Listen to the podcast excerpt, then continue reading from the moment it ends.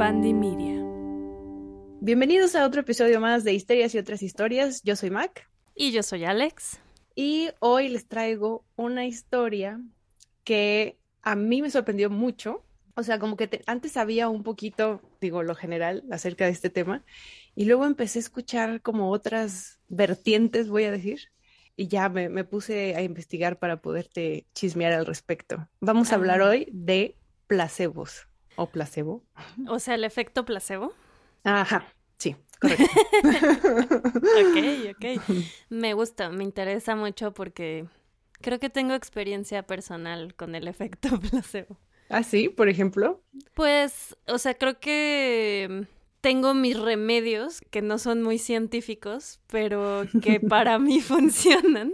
Entonces, si siento que me duele la garganta, sé que me voy a tomar estas gotitas y esta pastillita de propóleo y de veras se me quita. Entonces, pero yo sé que es mental y lo acepto como tal. El chiste es que funciona. Funciona. Muy bien. Bueno, además, digo, el propóleo seguro algo sí hay ahí, si te arde la garganta como suaviza o algo, ¿no? O sea, sí, no, sí, creo que... Pues es como miel, pero no creo que me quite una infección. Ah, no, definitivamente no. Eh, yo empecé con este tema porque con todo esto de COVID, empecé a escuchar que había gente que iba a tratarse con imanes. Entonces, Mucha gente, sí. Yo me sorprendí, pues, o sea, como, ¿y esto qué?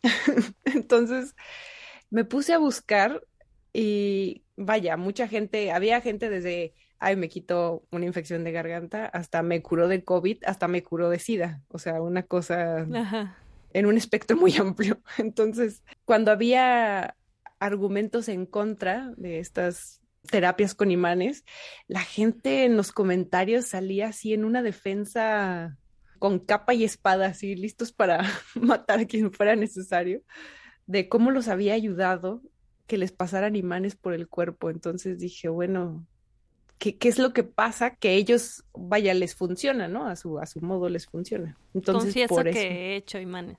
Ah, sí. Obvio. he hecho muchas cosas. sí, sí, yo sé. sí, bueno, así, en una breve nota, la terapia de imanes no tiene ninguna comprobación científica al momento. y aquí se acaba el podcast, gracias. Este Nos vemos en el último episodio.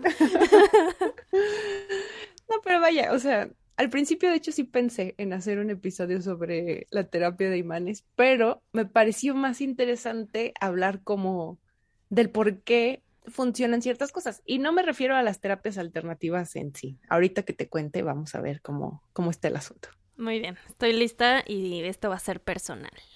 Eso. sí, por favor, familia de Alex, no se lo tome personal. Sepan que yo no sé nunca los temas de los que se va a hablar. Quiéranos.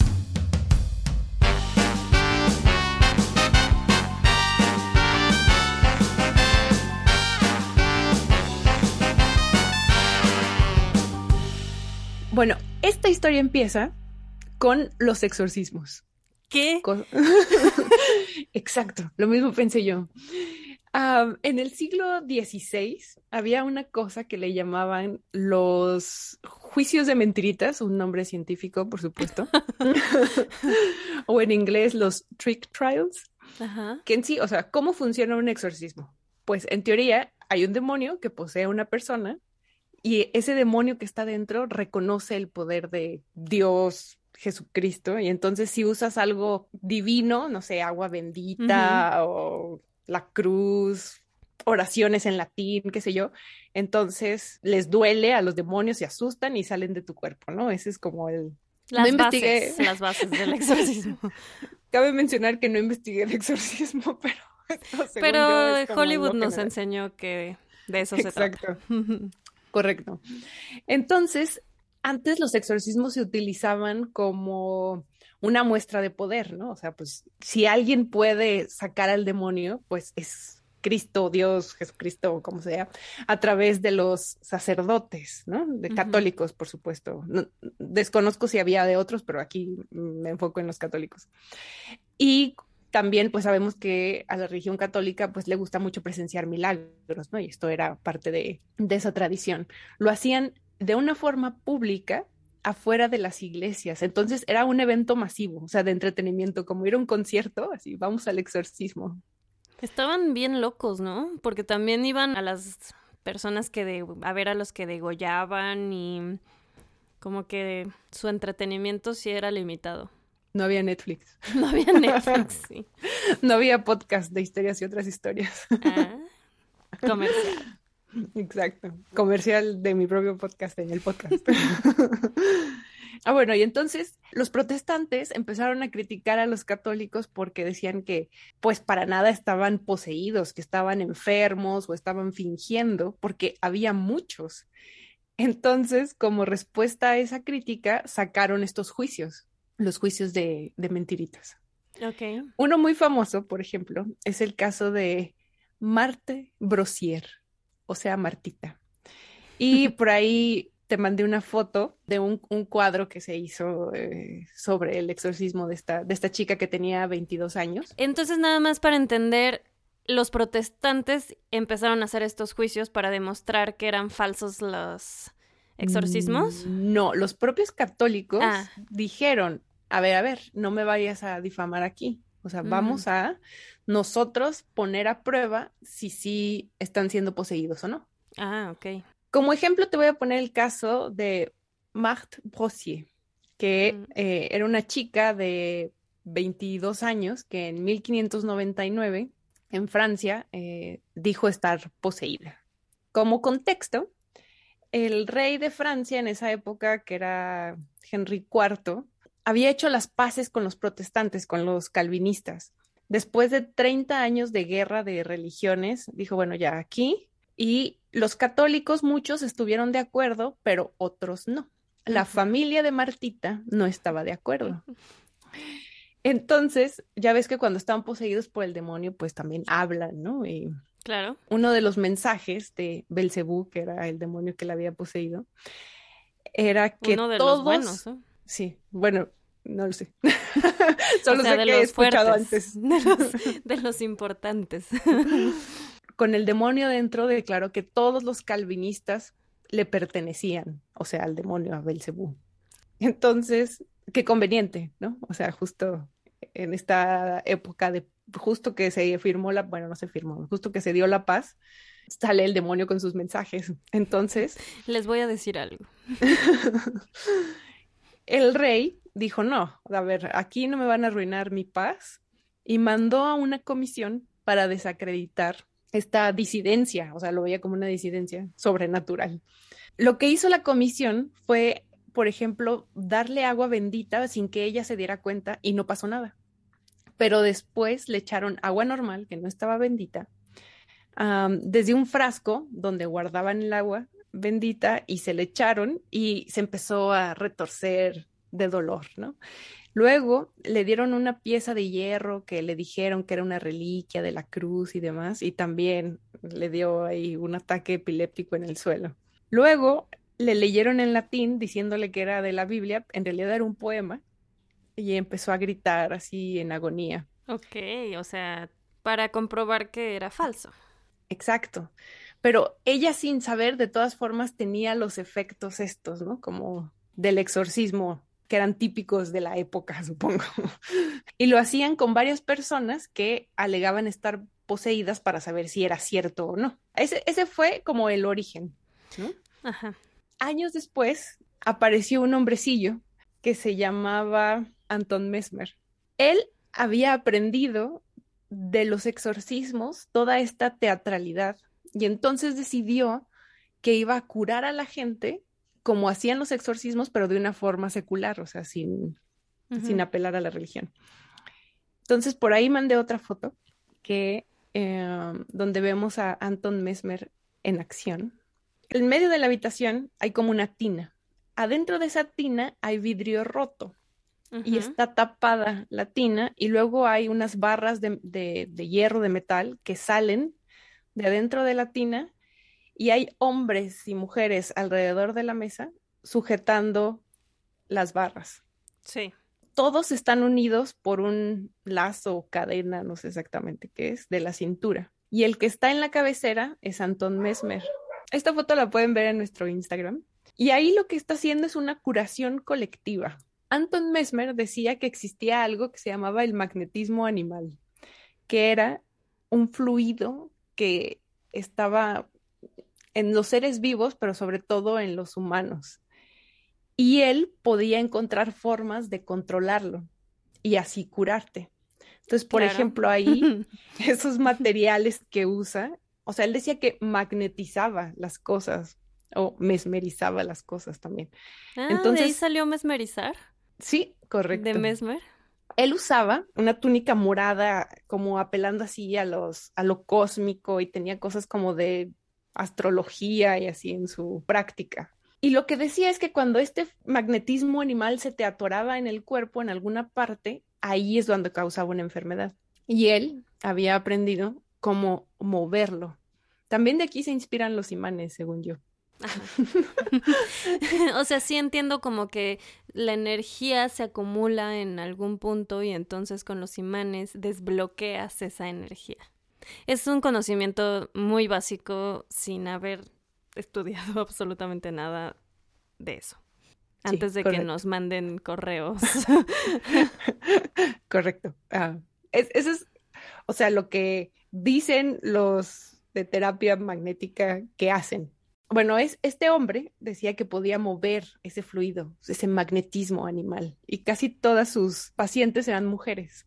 Entonces, por ejemplo, tenía unas habitaciones de crisis que eran cuartos acolchados y él con sus manos, porque después ya no necesitaba de ningún aparato, él solo había aprendido a mover este fluido. También puede ser como Reiki. Ándale, no, no sé exactamente, pero creo que también es de mover energías o algo así, ¿no? Pero no tocas, o sea, equilibrar energía. Sí, como que es por encimita del cuerpo. También lo he hecho. ¿También te funcionó ah. cuando lo hiciste?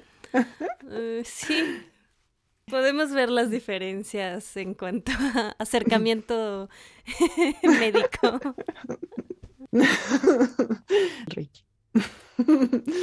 Pero el efecto placebo, sí.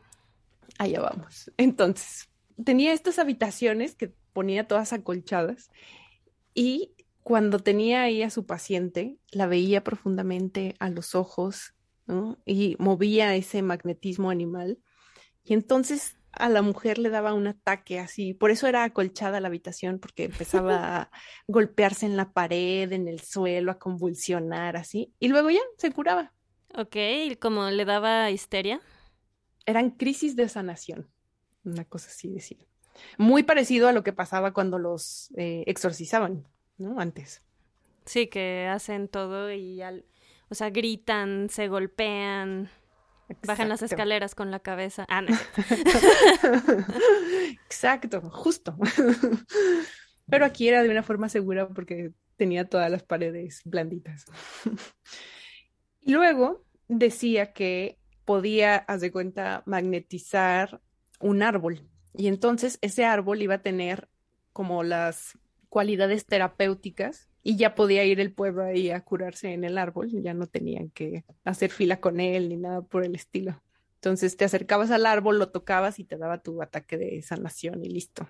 ¿No era como contraproducente si quería mantener su negocio? Andar magnetizando cosas ahí en, en el mundo. No sé, tal vez no era un, un hombre de negocios. Le fallaba pues su modelo de negocio. antes tenían aprendices, entonces también él tenía aprendices y era más como la fama de su nombre y supongo que si te trata cualquiera, ¿no? Puede salir caro y si trata a él, aún más caro. Mm, me imagino. No, lo sé, tal vez era su pro bono, su servicio a, a lo mejor problemas básicos te puedes curar en el árbol y ya problemas más fuertes tienes que ir con Mesmer. Puede ser. Entonces, los médicos se quejaron porque estaban perdiendo clientes. Entonces fueron a decirle al rey que hiciera algo. Esto en Francia, otra vez. Entonces, el rey hizo una una comisión que incluía a Benjamin Franklin de Estados Unidos, que fue presidente, y otros científicos de la época, por ejemplo, el Guillotín, el que inventó la guillotina, también estaba en esa comisión. Y entonces... Suena eh, chiste de bar. lo que querían ellos verificar es si existía como tal esta fuerza física, este magnetismo animal, este fluido, no tanto si funcionaban o no sus, los métodos de este monito. Entonces, ¿cómo eran los experimentos que hacían? Ellos, por ejemplo, mesmerizaban un árbol. Había tres árboles y le decían a una mujer que habían mesmerizado uno de ellos y le tapaban los ojos. Entonces iba caminando la mujer y le iban dando sus, sus ataques y era, oh, este, este es el árbol, así. Y en realidad o no habían mesmerizado ninguno o era el equivocado, ¿no? Pero no creían que estuvieran fingiendo las personas, o sea, porque si llegaban, no sé, con una migraña terrible y les daba como este ataque y después se sentían bien. O sea, solo tenían que liberar su estrés. Exacto. Era como un, un sacudir el cuerpo para dejar salir la ansiedad. Entonces, lo que descubrió la comisión fue que el fluido en realidad no existe, o sea, este magnetismo animal que decía Mesmer no existe, pero que lo que él hacía sí funcionaba, o sea, sí curaba y que era un producto de la imaginación, pero que de alguna forma lograba curar a sus pacientes. He ahí el primer experimento con placebo que se hizo, médico, médico.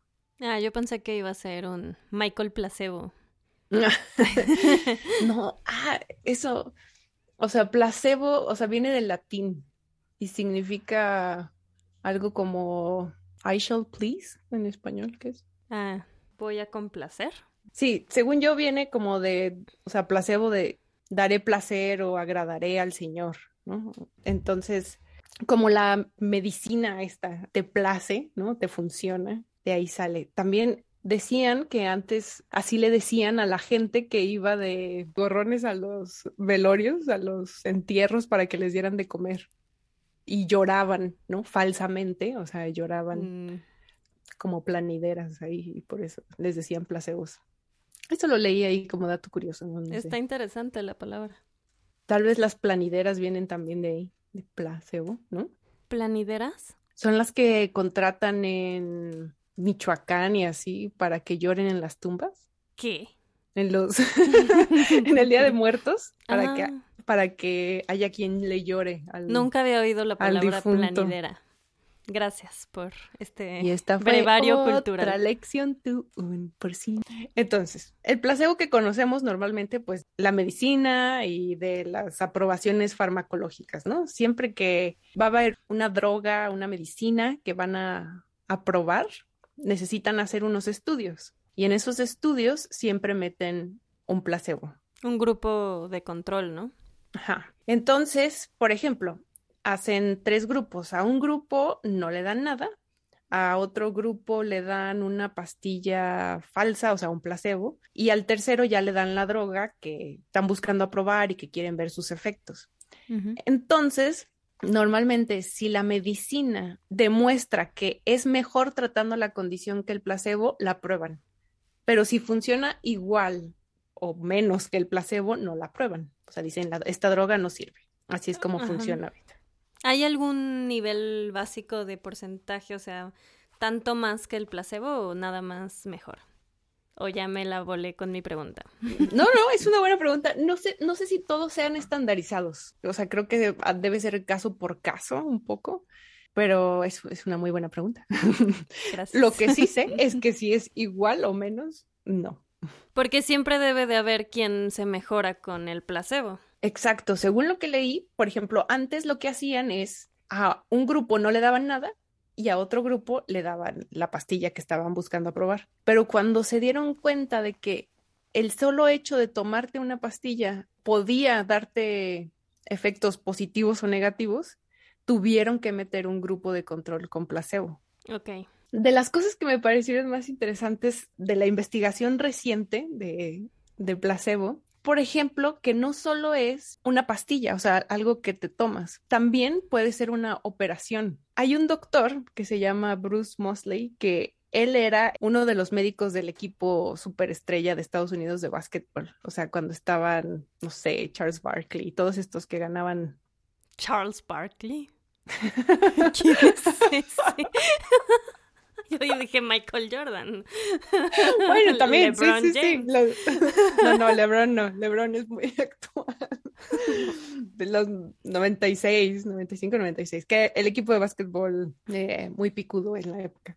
Entonces, él era uno de los doctores de ese, de ese equipo y pues básicamente hacía muchas operaciones de rodilla porque mm, había mucho impacto. Y cuando volvió a la práctica en el hospital, se dio cuenta de que estaban usando muchísimo las operaciones de rodilla para dolores por artritis.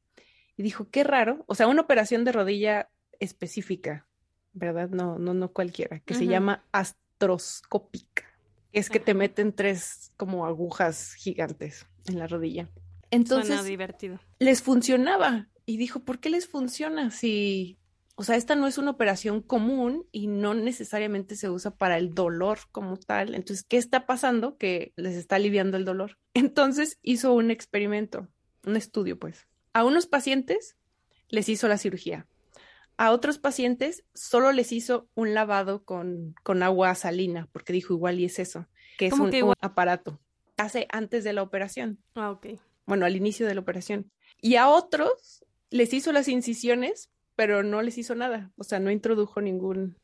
Ajá. Claro, todo esto fue con consentimiento, ¿verdad? Tú firmabas de que podía ser que no te iban a hacer nada. Y él dice que cuando, por ejemplo, o sea, llegaban al, quirófano, él abría un sobrecito y ahí decía si les iba a hacer algo o no les iba a hacer nada, él no estaba enterado. Si no les iba a hacer nada, ponía él un video de la operación y hacía todo como si estuviera haciendo la operación de rodillas y pedía sus instrumentos y se tardaba lo que se tenía que tardar, salía con la familia a decirles cómo salió y todo, como intentando hacer todo el proceso lo más real posible. Me cae bien. Y lo siguió por dos años a los pacientes de los tres grupos y los tres mejoraron igual.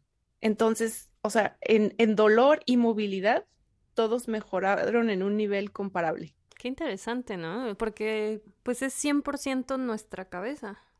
Exacto, y es, era dolor, ¿no? O sea, cuando tienes dolor en la rodilla y no la puedes apoyar, no puedes correr, y de repente, o sea, no les hizo nada y funcionó.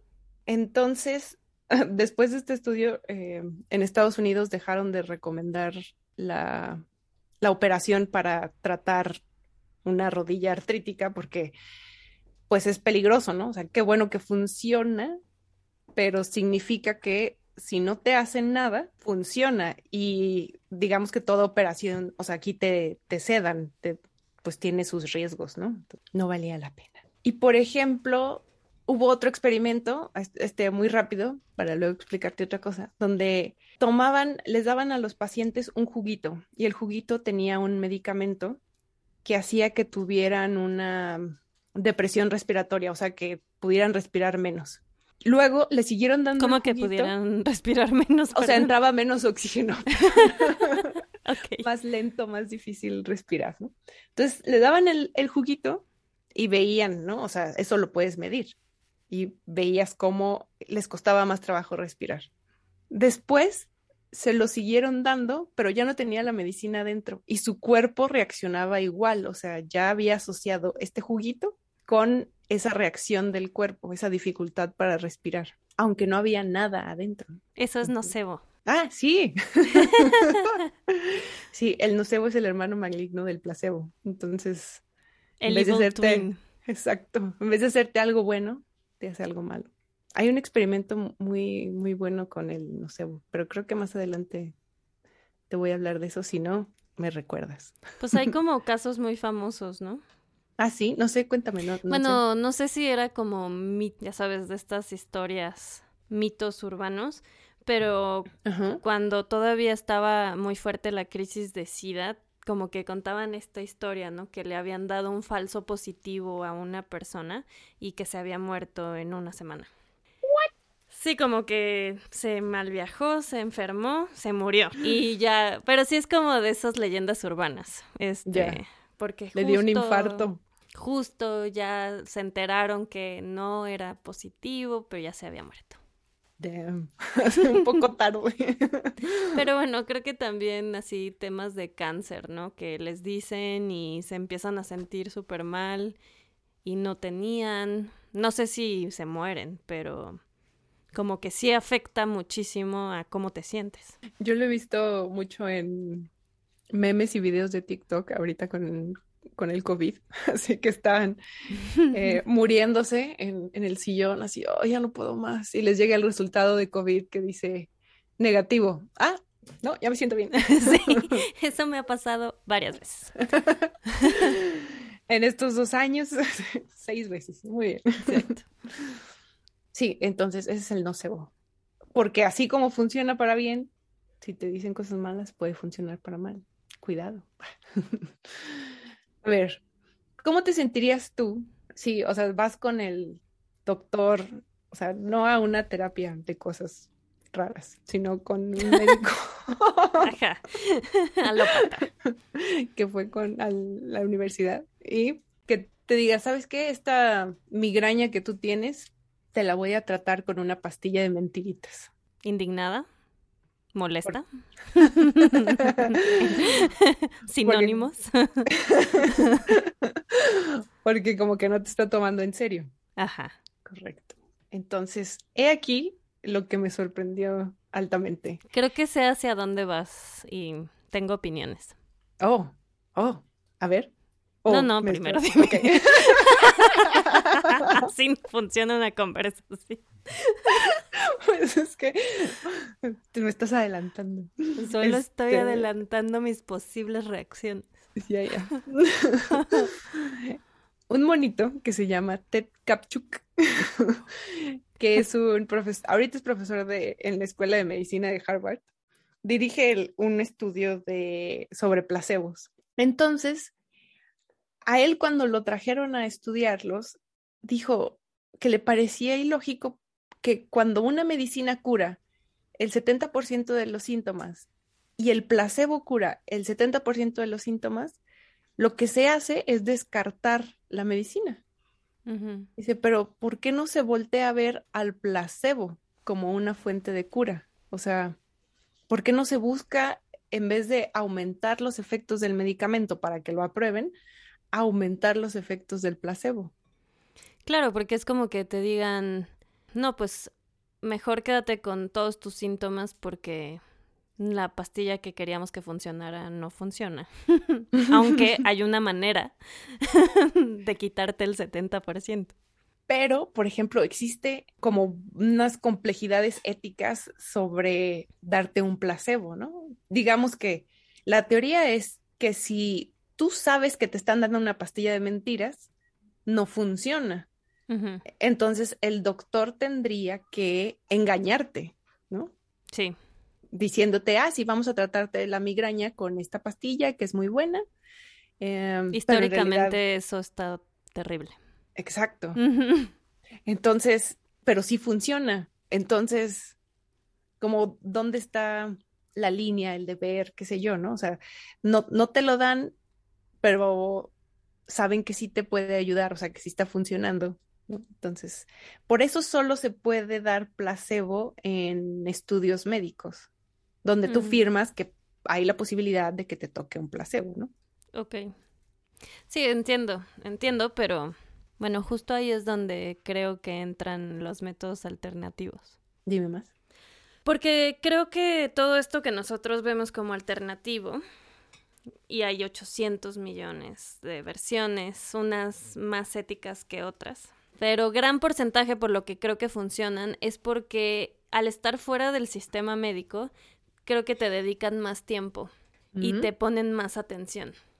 Entonces, y lo digo, o sea, he tenido experiencias médicas recientes con gente que va a universidad.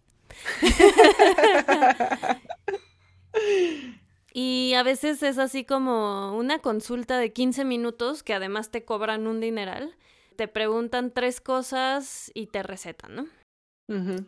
En cambio, la mayoría de estos lugares alternativos te preguntan de tu vida, de tus hábitos, de cómo estás emocionalmente. Con, o sea, como que es un... Sientes por lo menos que te están atendiendo porque les interesa. Y no voy a decir que sea así porque hay muchos charlatanes, pero este creo que un gran porcentaje de por qué te funciona es por eso. Ding, ding, ding, ding. Estás en lo correcto. Este, justo lo que este Ted Kapchuk hizo fue hacer estudios, ¿no? O sea, porque él, él inició como un herbolario, herbalista, mm, gente que da hierbas para curar. Creo. Él había estudiado mm, hierbas chinas y acupuntura y así. Y entonces él se daba cuenta que cuando la gente iba con él, antes de que se tomaran lo que él les recetaba, ya se sentían mejor. Entonces, como que decía, aquí hay algo. Y cuando Harvard fue a decirle como, ven y ayúdanos a hacer un estudio, empezó ya a aprender el método científico y aprender de medicina y aprender cómo funciona todo y ya hizo los estudios. Entonces hizo un estudio donde juntó a gente con el síndrome del intestino irritable, que es una condición muy dolorosa, según, o sea, cuentan los pacientes como les duele el abdomen, tienen diarrea por días, no pueden comer bien. Entonces, por ejemplo, escuché la entrevista de, una de las participantes en el estudio que dice que llevaba 10 años sufriendo de esta condición y ya había intentado todo. Entonces, cuando vio un anuncio para este estudio, fue y le dijeron, ¿sabes qué? Te vamos a tratar con un placebo. Un placebo es una pastilla que no tiene ninguna, ningún elemento activo, ¿no? ningún químico adentro para tratar tu condición. Y entonces ella toda decepcionada de, no manches, o sea, llevo 10 años con esto. Y Tenía esperanzas, ¿no? me vas a tratar con una pastilla de mentiritas. Y se fue a su casa, le dijeron, por favor, hazlo, o sea, tú solo tómatela. No sabemos cómo exactamente, pero hay gente a la que le ha funcionado. Y entonces le dijeron, yo tampoco sé si va a funcionar, pero los placebos han funcionado como en estudios, en cosas así, entonces pues inténtalo, ¿no? Pero es, es importante que tú seas rigurosa, o sea, si te lo tomes diario y así. Y mejoró, se le quitó y entonces cuando se acabó el estudio, pues le quitaron los placebos. Y ella le rogaba que se los dejaran. Dijo, no se puede porque solo se pueden durante los estudios. Entonces le volvió la enfermedad y un par de años después volvió con este médico, con Ted Kapchuk, y le pidió que por favor le volviera a dar placebos. Y ya lo tuvo de médico y después de unos años se curó, ya no, no toma ni siquiera los, los placebos. Está impresionante, ¿no? Es como que nada hace sentido. Este mismo doctor hizo otro experimento. Entonces, ahora dijo, bueno, si el placebo es placebo, ¿por qué no ni siquiera dando un medicamento? Entonces, lo que hizo fue juntar a un grupo de pacientes donde a unos no les hacía nada ¿no? Tenían, creo que fue para la misma enfermedad, para el síndrome del intestino irritable. A unos no les hacía nada. A otros les daba un tratamiento falso de acupuntura, o sea, con agujas que en realidad se retraían, no, no, no se quedaban. Y a otros les daba la acupuntura falsa, pero además una consulta con un doctor interesado, que es aquí lo que tú, lo que tú platicas. Él les daba instrucciones, les decía, necesito que lo veas a los ojos, que te sientes cerca, que al menos le toques el hombro X cantidad de segundos, que retengas información de lo que te dijo y le devuelvas una pregunta con esa información, que le preguntes cómo le ha afectado esta enfermedad en los diferentes ámbitos de su vida, o sea, tal cual, que se desahogue sobre por qué esto está siendo tan pesado, ¿no? Para, para esta persona. Y quienes mejoraron, o sea, fueron los que tuvieron la acupuntura con el doctor interesado. Entonces, lo que él dice es que existe toda una teatralidad, ¿no? En un ritual de la curación. Entonces, hay cosas que ayudan y que las palabras importan, ¿no? No, son las que te van a curar, pero las palabras importan, ¿no? En el, en el tratamiento. Como esta señora decía que parte de lo que ella siente que la curó fue la confianza que le tenía a su médico y el sentirse tratada por él, ¿no? De, de una forma humana. Pues que coincidía con lo que ella quería, ajá, humana. Humana. Porque luego hay gente que le gusta que la traten mal, no sé. Aparte, creo que, no sé, el, la gran mayoría de las veces que vas a un doctor es porque no te estás muriendo. Eh, tienes un problema, ¿no? Te sientes mal de algo, pero no, no te estás muriendo. O sea, literalmente, pues. Entonces, sí, esa parte se vuelve muy importante. En mi experiencia reciente, me tardé cinco doctores en encontrar uno que fuera así. Y ha funcionado mejor. Y ha funcionado mejor. Eso, muy bien. Por lo menos me siento más tranquila, que seguramente ayuda a sentirme mejor. Sí, sí, sí, por supuesto. También, digo, hay, hay muchísimas teorías, explicaciones, gente que no cree que funcione así, bla, bla, bla. Pero vaya, una de ellas es que también el estrés, o sea, el que tengas a una persona en la que confías y te haga sentir más relajado, hace que no tengas estrés y el estrés tiene como muchas eh, consecuencias en tu cuerpo, ¿no? Entonces ya el simple hecho de disminuir tu estrés hace que te sientas mejor. Tiene algo de sentido, creo. Tiene mucho sentido. Ahora, ¿cómo te sentirías tú si estuvieras enferma? O sea, de algo que te duele, te molesta, que te complica la vida, y el placebo, si te hiciera sentir mejor, te dijeran, ¿sabes qué? Lo que estuviste tomando, te tocó a ti en este estudio la pastillita de azúcar, pero mejoraste, o sea, te curaste o mejoraste. Pues me la sigo tomando, ¿no? Mm, e-, eres una, una persona abierta, sí, pero lo que pasa es que hay mucha gente que se molesta.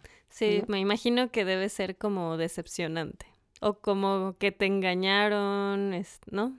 Pues mucha gente lo que siente es como, o sea, ¿qué significa si yo con el placebo me sentí mejor? O sea, que lo estoy inventando.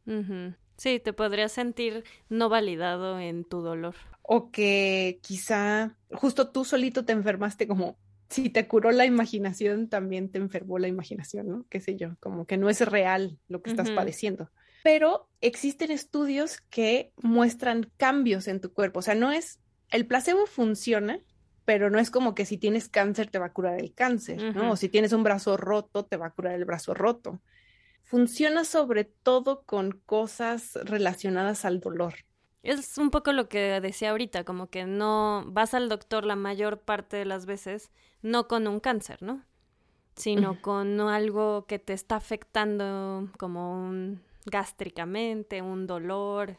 Y entonces, por ejemplo, hay varios elementos que sospechan que son los que ayudan a que el placebo funcione. Uno son las expectativas. Por ejemplo, a un grupo de personas les, les pusieron un alergeno en la piel y entonces pues había un parchecito rojo en su piel, ¿no? Que, porque estaban teniendo una reacción alérgica. Y les dieron Claritine, que es una marca de antihistamínico, y los pusieron a ver una película. En la película había anuncios. Un anuncio sobre esta marca de medicina que decía que funciona en una hora o qué sé yo, ¿no? Que era muy buena. A ellos se les bajó la reacción alérgica en un porcentaje mayor que aquellos que vieron un anuncio de una marca que era de la competencia y que les dijeron que Claritine no funcionaba y que ellos funcionaban mejor, ¿no? Y digamos que esto es algo medible, tenían un parche rojo alérgico en su piel, ¿no? Y podían medir qué tanto aumentó o disminuyó. Les habían dado la misma medicina. Ahí también los efectos del nocebo. Sí, es que es real. Y ahí, por ejemplo, pues entran varias otras cuestiones, como he visto los anuncios gringos de pastillas que siempre pueden nombrar a la competencia, ¿no? Y dicen, funciona mejor que esta o esta no funciona. Entonces, ¿qué tanto legalmente, mercadológicamente, no sé, eso se regula, porque si tú estás hablando mal de otra droga, pues puede que no tenga los efectos esperados. Sí, no creo que esté regulado en ese sentido y además muchas veces así de, si llevas 20 años tomando esta pastilla y sientes que todavía no tienes resultados, traemos esta otra, ¿no? O sea, sí como que no hay lealtad ahí. y además también puede llevar a que si tú haces una cierta mercadotecnia ya de un producto que no funciona tan bien, pero para mejorar las expectativas de la gente, no sé. Claro, no solo son las expectativas, ¿no? Un anuncio no va a hacer que te mejores más o menos, pero digamos que son cosas que influyen, porque, por ejemplo, en otro estudio donde había gente con mucho dolor, les aplicaban morfina a unos automáticamente, o sea, con la maquinita, solito se las daba, y a otros les avisaban, o sea, venía una enfermera y decía, ah, ya te puse la morfina. Entonces, a los que les avisaron que ya se las habían puesto, reportaron sentirse mucho mejor que los otros, ¿no? Que era automático y no sabían cuándo se las estaban dando. Entonces tienes una expectativa al respecto, ¿no? Pero aquí, por ejemplo, ¿qué pasa con esta señora? Que le dijeron, te vamos a dar una pastilla de mentiritas. Y ella dijo, no, pues al chile, esto no va a funcionar. Pues a lo mejor lo que le dijeron que fue de, no, pero sí, este, hazlo como si fuera de de veras y a esta hora y esa especie de rutina fue lo que generó en su mente esa sensación de mejorar. Lo que dicen, por ejemplo, es que, o sea, no es que ella tenga una voluntad de sentirse mejor, porque si no, pues ni siquiera tendrías que ir al, al médico, ¿no? Con solo desear que te sientas mejor, te sentirías mejor. Pero más bien, cuando tú tomas un placebo, o sea, una medicina, hay reacciones químicas que se desencadenan en tu cerebro.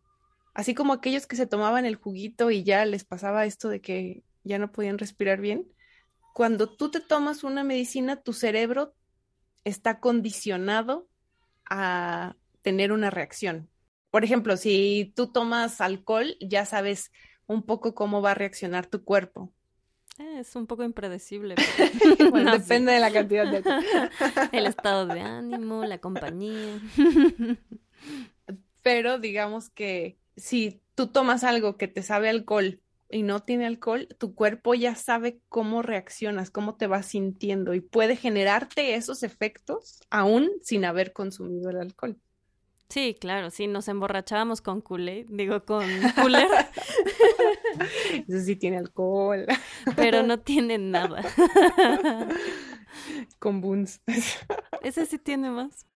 Otro aspecto que dicen que puede influir es la genética, porque que puede haber una variación en un gen que tenga cierta parte de la población y que entonces eso haga que sean más propensos a que funcione un placebo.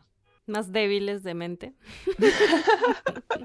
no, de hecho, lo que entendí fue que tienes un mecanismo en el cerebro que libera dopamina, ¿no? Y receptores.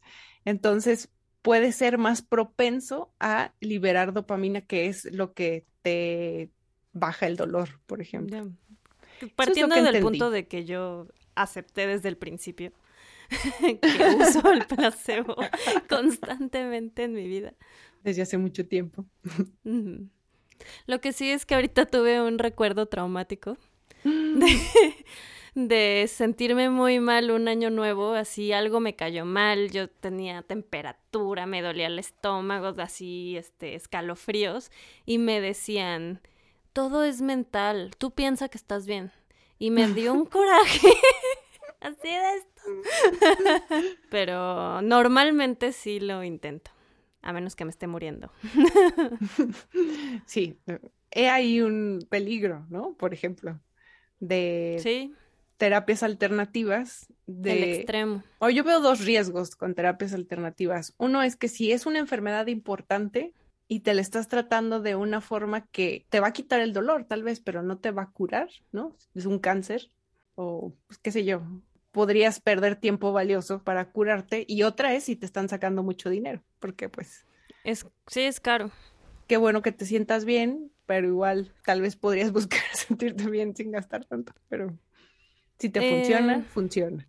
En mi experiencia y lo que me ha funcionado a mí es como encontrar un balance. Entre Ajá, o sea, entre claro que me voy a hacer análisis reales, ¿no? O sea, de sangre, de lo que se necesite. Voy a ir a un doctor alópata, voy a ver su opinión. Si no me gusta, voy a buscar otra opinión. O sea, sí lo voy a intentar y luego normalmente sí trato de complementarlo con otra cosa. Para bajar el estrés, para sentirme mejor. Muy bien, así. así Esa es mi metodología personal. Apruebo. Gracias. Si tienen COVID, no se curen con imanes, por favor. Bueno, otra, otra cosa que también influye en que funcione el placebo es el contexto. Porque, por ejemplo, escuché, si te hieren en la guerra, ¿no? Y te administran medicamento para el dolor y es, no, pues estoy, estoy bien, me siento bien.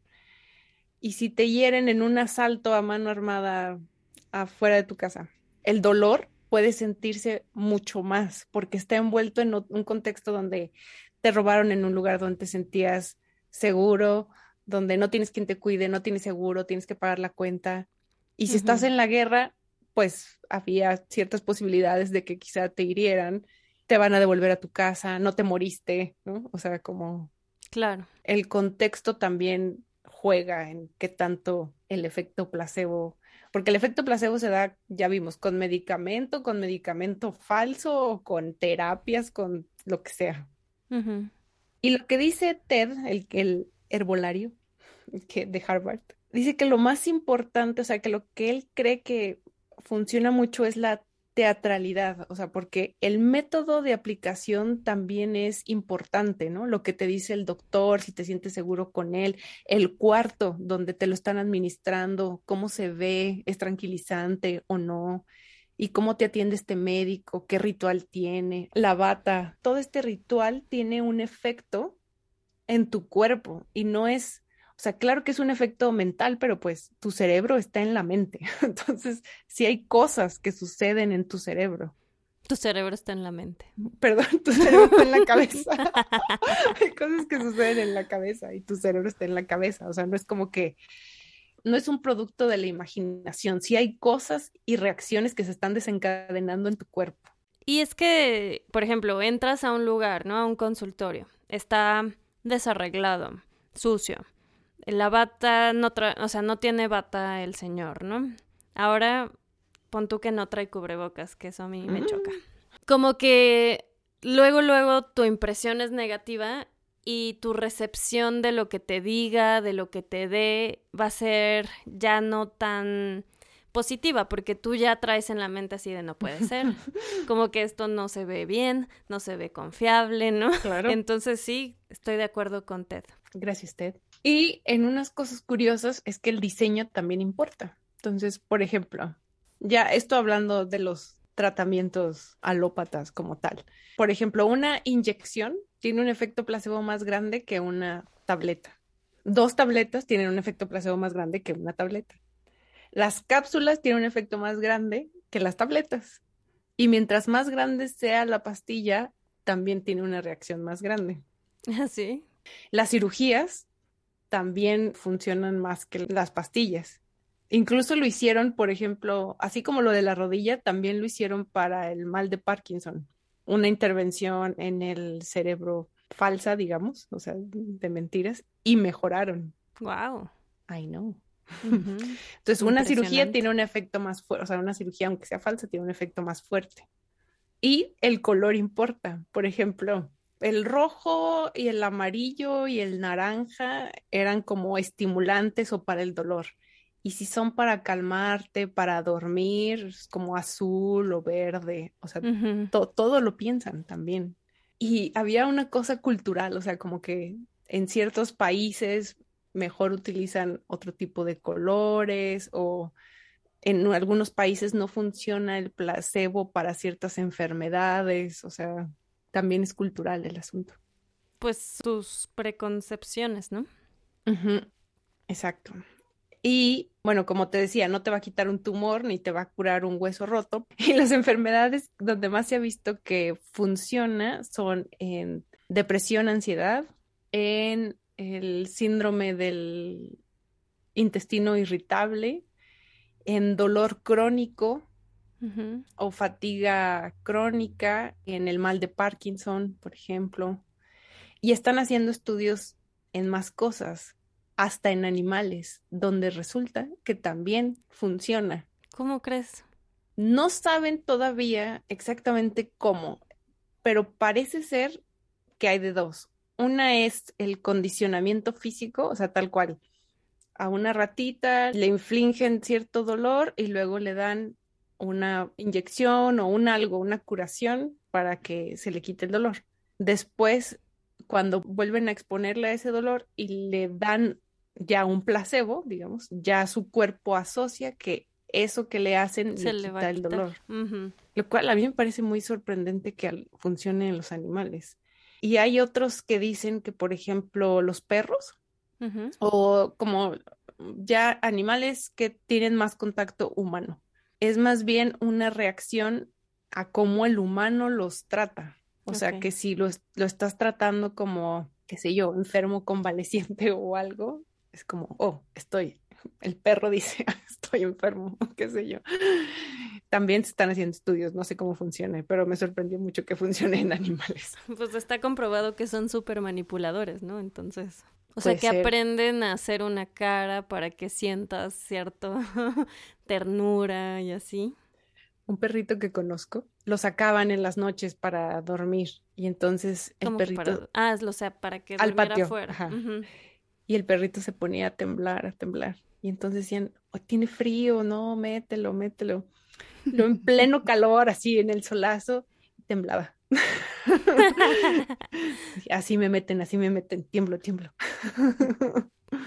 listos, listos. Sí, sí, sí, son bastante inteligentes. Pues básicamente, esto es lo que investigué sobre el placebo que me pareció muy interesante, muy sorprendente y que justo lo asocié yo a las terapias alternativas estas de imanes y acupuntura y demás, que recuerden, les funcionan y se sienten mejor, qué bueno, pero no dejen de revisar que no tengan una enfermedad que deba ser tratada de otra forma y no echen todo su dinero ahí. Hay algo también que leí que me parece interesante y un poco atemorizante es que los médicos en su práctica, era un estudio de Estados Unidos, pero había, o sea, como el 62% de los doctores creía que eh, estaba bien aplicar un placebo. ¿Sin avisar? Sin avisar, claro. No, pues no. O sea, está. No, terrible. O sea, imagínate. no, estoy en desacuerdo. Yo también, completamente. Pero aparentemente sí es una práctica común, así de, ay, tomes esto y no es nada. Porque puede caer en el otro lado, ¿no? Justo estaba leyendo un estudio que en particular a las mujeres no se les hace tanto caso de los dolores. Sí, es el estrés. Ajá. ¿Y cómo está con su pareja? ¿Todo bien en su casita? este, no, mire, duérmase un rato. Pero así comparado contra cómo atienden a los hombres, incluso así en dolores fuertes en donde se debe aplicar morfina, se tardan, no sé, 20 minutos más de lo que se tardan con los hombres. Hijos, eso. sí. Son los nervios. Relájese, señora. está histérica. Es que está en sus días. Mm. está interesante el estudio y por interesante me refiero a muy molesto. Mm.